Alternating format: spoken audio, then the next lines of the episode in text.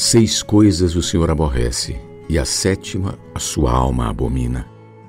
Provérbios 6,16 Olhos altivos e língua mentirosa.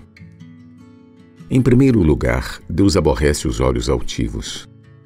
Satanás era um arcanjo criado como o selo da perfeição. Mas um dia o seu coração se elevou por causa da sua formosura e sua sabedoria se corrompeu por causa do seu resplendor. Por isso foi lançado por terra.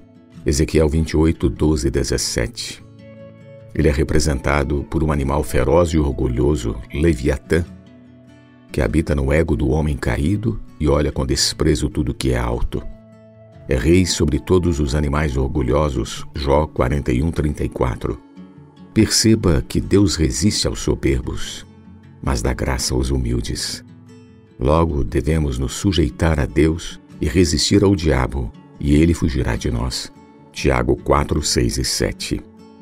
Em segundo lugar, Deus abomina a língua mentirosa. O diabo foi homicida desde o princípio e jamais se firmou na verdade, porque nele não há verdade. Quando profere mentira, fala do que lhe é próprio, porque é mentiroso e pai da mentira. João 8,44.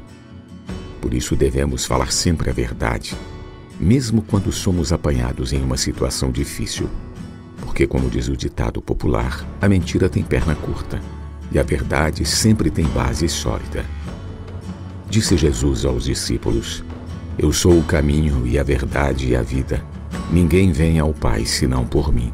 João 14,6 Se não for por meio de Jesus, que é a própria verdade, nenhum homem chegará a Deus. Orgulho e mentira desagradam a Deus. Queremos agradar a Deus? Sejamos humildes, reconhecendo Sua soberana vontade e falemos a verdade para construir uma base sólida para nossos relacionamentos em sociedade.